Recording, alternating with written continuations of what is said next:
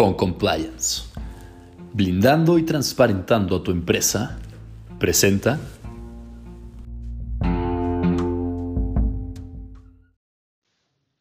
la relación entre las causas de exclusión del delito de las personas físicas y jurídicas en el Código Nacional de Procedimientos Penales, por Gibran Lozada.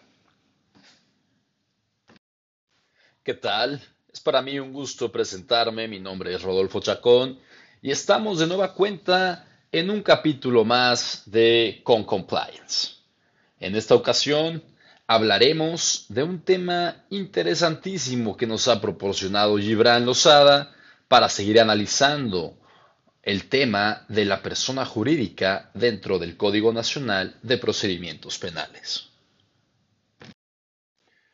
Uno de los grandes paradigmas que se ha destruido con la entrada en vigor de nuestro Código Nacional de Procedimientos Penales es si las personas jurídicas pueden cometer delitos y, en consecuencia, si se les puede imponer una pena como respuesta retributiva y proporcional a la magnitud de su injusto culpable. Aunque a muchos les parezca extraña esta posibilidad o incluso no estén de acuerdo con ella, lo cierto es que la responsabilidad penal de las personas jurídicas es una realidad en nuestro ordenamiento jurídico mexicano.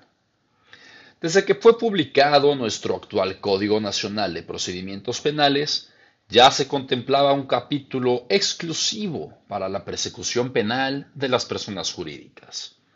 Pero en el año 2016, este capítulo sufrió una importante reforma, la cual hemos denominado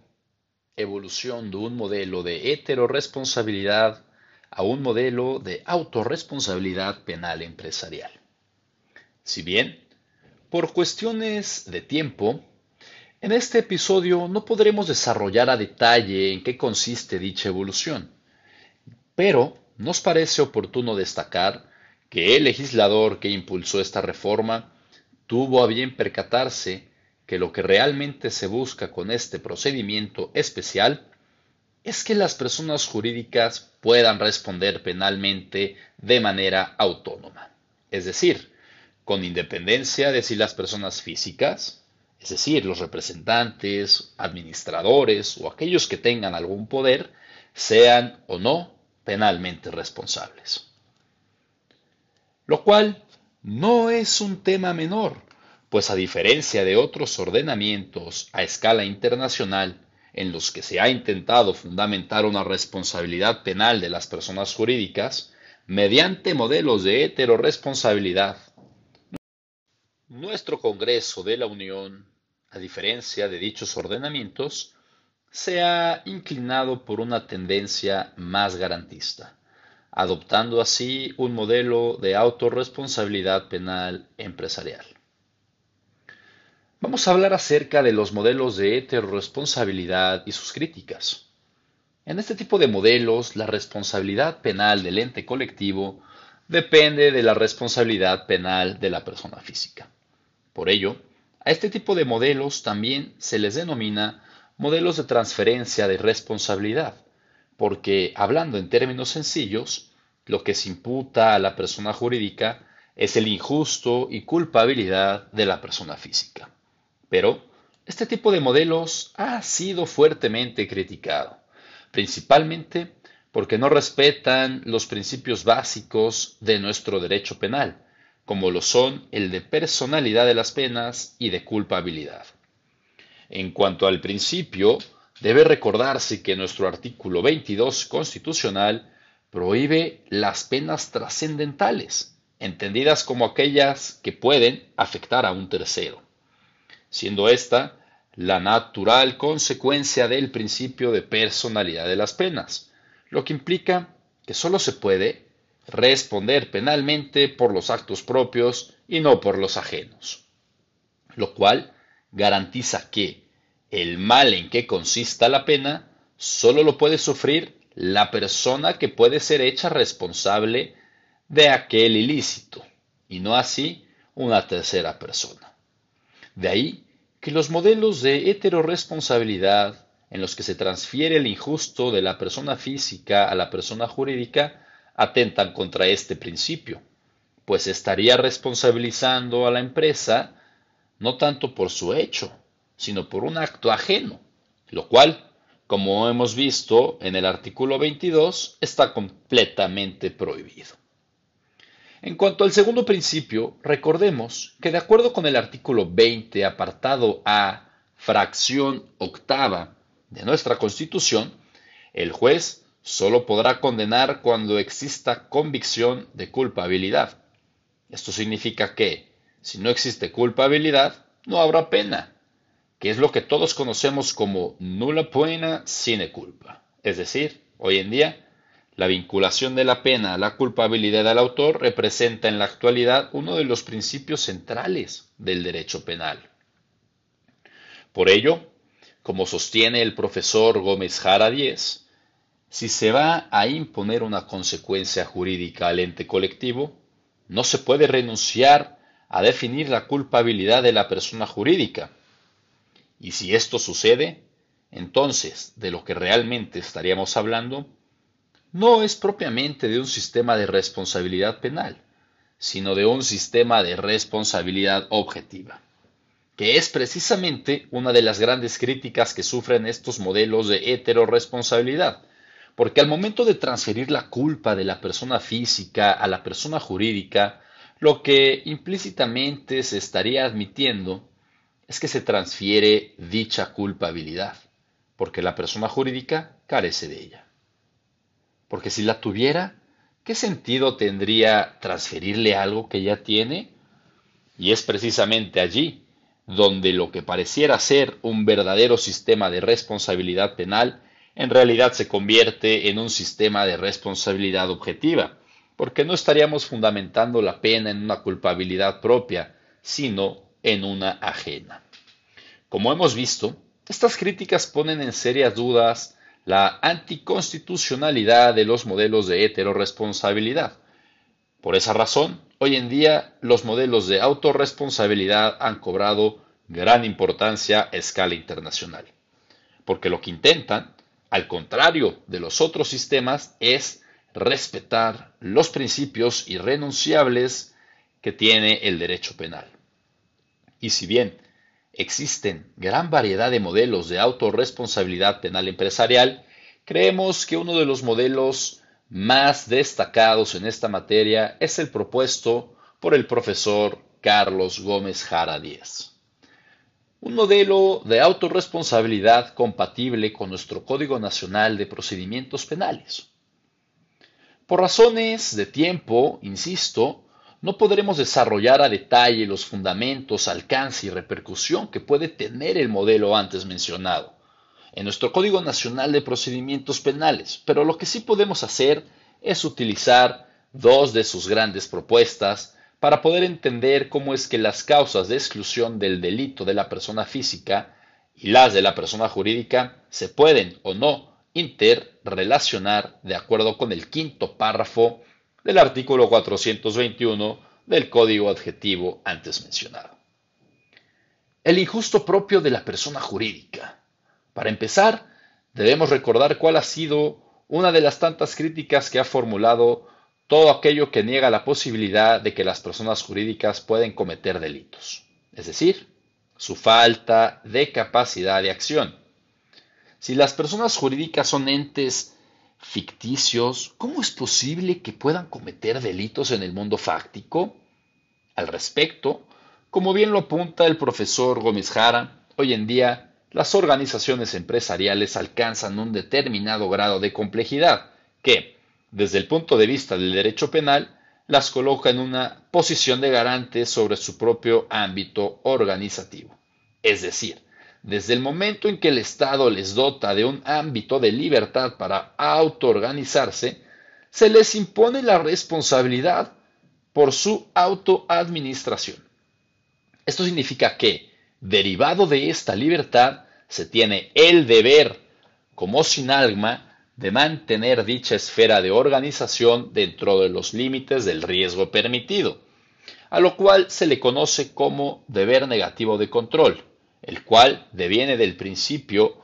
neminem ladere, pues bien sostiene el propio Jacobs, si nuestro deber es el de mantener nuestros riesgos dentro del riesgo permitido, entonces, solo a mí mismo me puede incumbir la supresión de un output lesivo, es decir, a mí y no a otra persona le incumbe que mi ámbito de organización no deba tener un output que lesione a otros. En otras palabras, y como lo apunta el profesor Fello Sánchez, lo decisivo efectos de imputación del hecho típico a una persona no es la protección óptima de bienes jurídicos, sino la administración adecuada o razonable del propio ámbito de organización. Por tanto, cuanto mayor es la libertad organizativa, más extensa se hace la responsabilidad por el ejercicio defectuoso de dicha libertad. De ahí que, cuando dicha libertad es utilizada de modo defectuoso, se produce lo que se conoce como defecto de organización, que, desde la perspectiva jurídico-penal, constituye su injusto propio. Por tanto, partiendo de esta idea, los hechos descritos en los tipos penales pueden ser entendidos como organizaciones defectuosas en un ámbito de organización. Con esto, lo que se intenta esbozar es que las personas jurídicas, cuando organizan su ambiente de responsabilidad, lo pueden hacer tan defectuosamente al grado que pueden lesionar o poner en riesgo bienes jurídicos. cuando esto sucede, es cuando en términos jurídicos penales germina su injusto penal. Contrario a los modelos de heteroresponsabilidad, con esta propuesta lo que se intenta es quitarle protagonismo al injusto de la persona física, para ahora enfocarse en encontrar un fundamento propio para el injusto de la persona jurídica. Y si bien debe existir un acto de la persona física, como hecho de conexión, debe entenderse que el mismo solo importa como mero presupuesto. Pues bien, como lo apunta Fello Sánchez, este hecho de la persona física no representa el fundamento de la responsabilidad penal de la persona jurídica, porque, como acertadamente lo sostiene, cada uno responde por razones normativas distintas. Desde esta perspectiva, la persona física responderá por su capacidad de acción y la persona jurídica por las consecuencias que se derivan del ejercicio de su libertad autoorganizativa. La culpabilidad de las personas jurídicas. Una vez que hemos determinado la existencia de un defecto en la organización, entendido como injusto propio, ahora toca el gran labor de determinar si, pese a ello, el ordenamiento jurídico no puede reaccionar frente a esta circunstancia mediante la imposición de una pena. Y es aquí donde entra en juego la categoría dogmática más debatida en torno a la responsabilidad penal de las personas jurídicas. Hablamos de la culpabilidad. Como hemos visto, han existido modelos de responsabilidad penal para las personas jurídicas que han omitido esta categoría, partiendo de la idea de que los entes colectivos no tienen capacidad de culpabilidad. Pero como hemos observado, estos tienen tintes de anticonstitucionalidad, pues uno de los grandes principios en nuestro derecho penal nos manda que sin culpabilidad no puede haber pena. Por tanto, si en México se quiere imponer verdaderas penas, no podemos renunciar a definir una culpabilidad propia de las personas jurídicas, porque si esto sucede, no estaríamos ante un verdadero sistema penal, sino ante un sistema de responsabilidad objetiva como lo hemos mencionado anteriormente. La teoría de la pena como fundamento del concepto de culpabilidad. Para poder entender en qué consiste la culpabilidad de las personas jurídicas, es necesario realizar un verdadero cambio de paradigma en la forma en que entendemos los fines de la pena. Pues tenemos muy arraigada la idea de que el derecho penal, cuando impone una pena, lo hace en beneficio o protección de bienes jurídicos indispensables para nuestra sociedad, y si bien ese podría ser un fin legítimo para determinado sector de la doctrina, creemos que dicha finalidad no resulta suficiente como sustento material de un verdadero concepto de culpabilidad penal en la empresa. Fello Sánchez ha mencionado que la función esencial de la pena no es la protección de bienes jurídicos, sino la estabilización normativa. Es decir, si bien se puede aceptar que con la pena se protegen bienes jurídicos, ello en sí mismo no es su finalidad primordial, sino que se trata de una función secundaria. Precisamente para entender esto, debemos tener presente que el fenómeno delictivo no solamente es la lesión o puesta en peligro de bienes jurídicos, sino que todo esto sucede en un contexto social, y que a diferencia de las reglas de naturaleza que se estabilizan a sí mismas, porque no necesitan de ninguna garantía de estabilización y por lo tanto tampoco necesitan de la imposición de una sanción adicional para confirmarse, las normas sociales sí necesitan de dicha estabilización, ya que tras su defraudación no se desencadena per se una sanción que confirme dicha norma, pues tiene una debilidad intrínseca a saber. Frente a la prohibición de defraudación, puede practicarse una alternativa diferente, su no cumplimiento. Y esto es así, ya que la preferencia de dichas normas por parte de las personas no viene dada de antemano. De ahí que para mantener su vigencia sea necesaria una condición y una garantía. Por lo que se refiere a la condición, esta consiste en que a la persona se le impone la tarea de cumplir con las normas, es decir, el ser fiel al derecho. En caso de incumplimiento de esta tarea, se impone una sanción que, como garantía, estabiliza la norma y por tanto confirma la identidad normativa de la sociedad. Pues como dijera Gómez Jara, la mera existencia de las normas no garantiza que éstas sean cumplidas. Solo en la medida en que se impone a la persona la tarea de ser fiel al derecho, puede predicarse de la misma una vigencia efectiva. Lo cual no se logra mediante la protección directa de bienes jurídicos, sino a través de la comunicación retributiva que el derecho penal tiene frente al hecho. Pues como dijera el profesor Gómez Jara, el hecho y la pena se encuentran en el mismo plano, el plano comunicativo.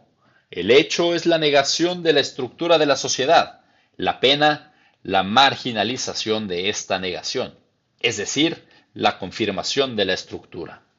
Esto significa que, entre culpabilidad y pena, se establece una relación de reciprocidad comunicativa asentada y de ahí que el concepto de culpabilidad venga determinado por el fundamento de la pena, entendido esta como confirmación de la vigencia normativa y la culpabilidad como cuestionamiento de dicha vigencia. Por tanto, si la función del derecho penal es el mantenimiento de la vigencia de la norma, la persona viene definida por su fidelidad al derecho, en tanto que condición para la vigencia de la norma y en consecuencia la culpabilidad se imputa como un déficit de dicha fidelidad. El ciudadano corporativo fiel al derecho como una condición de vigencia de la norma. La concepción del ciudadano corporativo fiel al derecho tiene su origen desde la perspectiva jurídico-penal en la figura del buen ciudadano corporativo, que fuese incorporada en las directrices para dictar sentencias contra organizaciones en Estados Unidos de América, desde el año 1991. En sus inicios se entendía que toda aquella corporación que cumple con el derecho, es decir, que está en compliance o en inglés that it's on compliance, podía ser catalogada como buen ciudadano corporativo. Y que la mejor forma de lograr este estatus era a través de los programas de cumplimiento, los cuales fueron la evolución de los conocidos códigos de conducta corporativos. La relación que se le atribuía a estos programas de cumplimiento con el estatus de buen ciudadano corporativo parte de la idea de que a través de estos programas se expresaba la finalidad de la empresa de mantenerse dentro de los márgenes del derecho. Es decir, era un vehículo claro y decisivo del reflejo de la intención de la corporación. De ahí que el estatus de buen ciudadano no se le diera a cualquier organización empresarial, pues se tenía que distinguir entre aquellos programas que se dan de manera efectiva de aquellos que constituyen un mero maquillaje. O sea, habría que distinguir entre los verdaderos esfuerzos por prevenir y detectar las infracciones de los planes sin ningún resultado efectivo. Postulados que posteriormente fueron retomados y sirvieron de sustentos para materializar su concepto constructivista de culpabilidad penal empresarial. La tarea de cumplir con el derecho, de ser fiel al derecho, resulta vital para la vigencia de las normas. Entonces, una cultura empresarial de no cumplimiento del derecho cuestiona o cuestionará gravemente la vigencia de las normas del ordenamiento jurídico. Por tanto, aquella corporación que ha institucionalizado una cultura corporativa de cumplimiento con el derecho será considerada como ciudadano corporativo fiel al derecho, pues con esta fidelidad no se cuestiona la vigencia de la norma.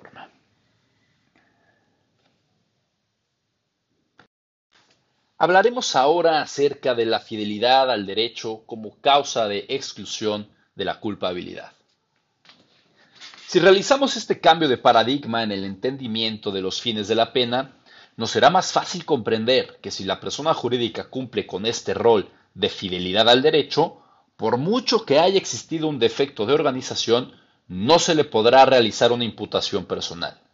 Pues como acertadamente lo sostienen varios académicos, en la medida en que la persona jurídica pueda demostrar su firme compromiso con el cumplimiento de la legalidad, no podrá imponérsele a ésta una pena. Y esto se debe ya que entre la vigencia de las normas y la fidelidad al derecho existe una íntima conexión que resulta determinante a la hora de conceptualizar la culpabilidad jurídico-penal. Pues, solo en la medida en la que se impone como tarea de la organización empresarial el procurarse la suficiente fidelidad al derecho, tarea o deber que se debe materializar en el establecimiento de una cultura empresarial de cumplimiento, puede confiarse en la vigencia efectiva del derecho. Y es aquí donde entran en juego los denominados Criminal Compliance Program o manuales de cumplimiento normativo, pues fungen como indicadores de dicha cultura corporativa de cumplimiento con el derecho. Es decir, estos Compliance Program se traducen en la calidad de los esfuerzos organizativos sistemáticos de promocionar el cumplimiento dentro de la empresa. De esta manera, se abre paso a un auténtico sistema de calidad orientado hacia la maximización del cumplimiento de deber, pues se abre la posibilidad de excluir la culpabilidad de la persona jurídica si ésta, en lugar de cuestionar la vigencia de la norma, más bien promueve su cumplimiento. De ahí que con este planteamiento se deje de lado aquellas posturas que intentan fundamentar la culpabilidad de los entes colectivos en un defecto en la organización, para ahora incidir en un aspecto más relevante desde el punto de vista de la culpabilidad. La disposición jurídica del sujeto sobre el que se impone la pena. Es decir, si el sujeto al momento de los hechos tenía una disposición de implementar una cultura empresarial de cumplimiento o incumplimiento de legalidad. En la primera, se excluye la posibilidad de imponer una pena y en la segunda, es necesaria la imposición de una, como retribución comunicativa para mantener la vigencia de la norma. Finalmente, vamos a hablar acerca de la conexión entre causas de exclusión del delito de la persona física y jurídica en nuestro Código Nacional de Procedimientos Penales. Las explicaciones dadas con anterioridad resultan importantes para comprender si entre las causas de exclusión del delito de las personas físicas y las personas jurídicas existe alguna relación, ya que el quinto párrafo del artículo 421 del Código Nacional de Procedimientos Penales encierra una pequeña trampa interpretativa, la cual, como en los videojuegos, si no se logra superar, no lograremos pasar al siguiente nivel. De ahí los esfuerzos para que eh, el público pueda comprender los fundamentos modernos de la responsabilidad penal de la persona jurídica. Porque hablar de este tipo de responsabilidad no solo es hablar de compliance, sino también es hablar de teoría del delito, lo cual, con todo lo que hemos platicado, es todo un reto, que es justamente el pie de donde muchos cojean. En, en el actual debate a nivel nacional sobre estos temas, es importante destacar que ya empieza a haber alguna inclinación al respecto. Máxime cuando tenemos un código procesal que en lugar de hablar de lo que realmente le incumbe, incorpora aspectos sustantivos como los que intentaremos dilucidar a continuación. El artículo 421,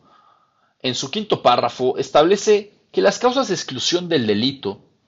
que pudieran concurrir en alguna de las personas físicas involucradas no afectará el procedimiento contra las personas jurídicas, salvo en los casos en que la persona física y la persona jurídica hayan cometido o participado en los mismos hechos, y estos no hayan sido considerados como aquellos que la ley señala como delito, por una resolución judicial previa.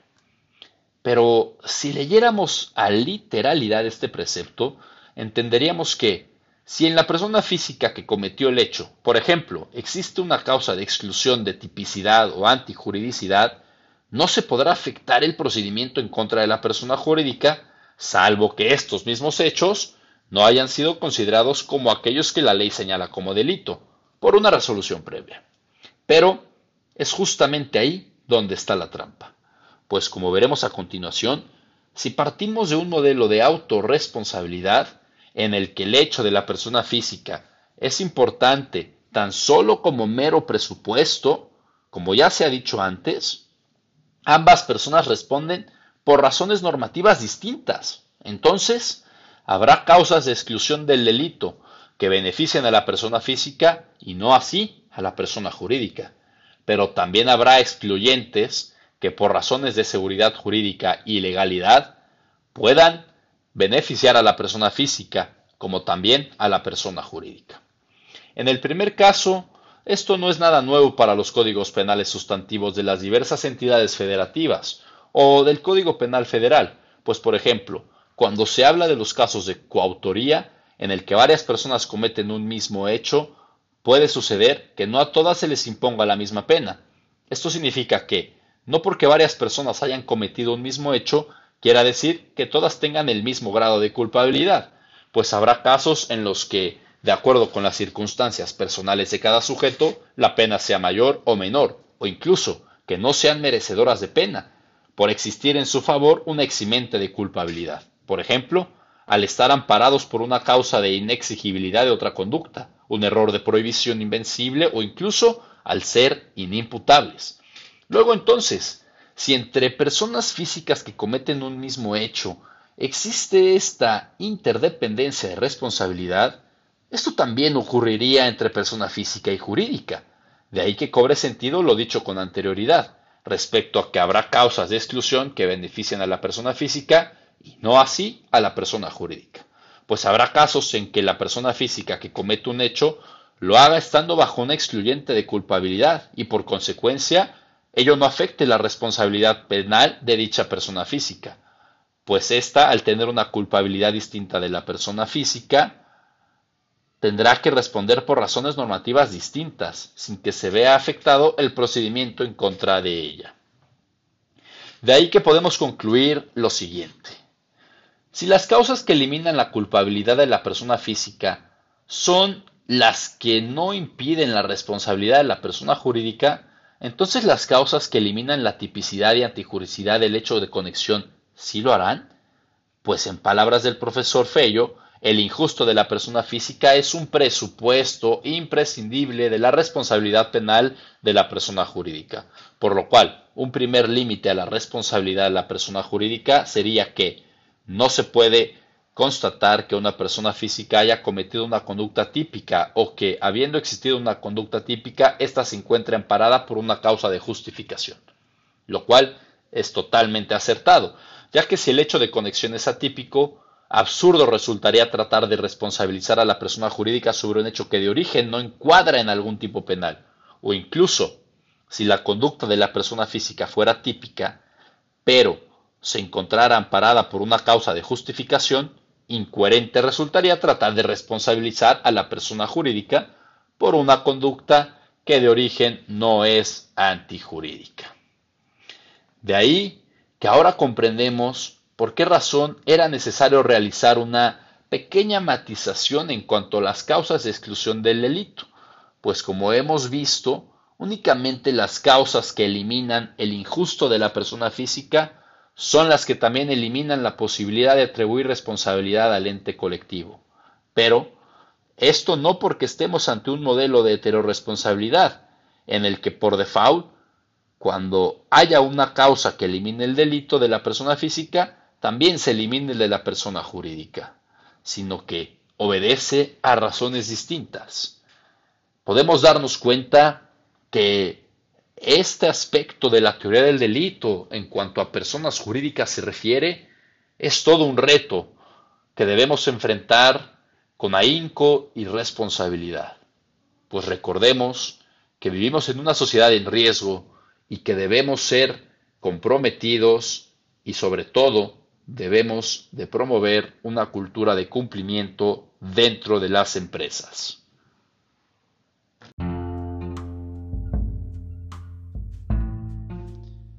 Después de un largo análisis jurídico en donde se han analizado diferentes escenarios como los modelos de responsabilidad, donde hemos visto temas de teoría del delito,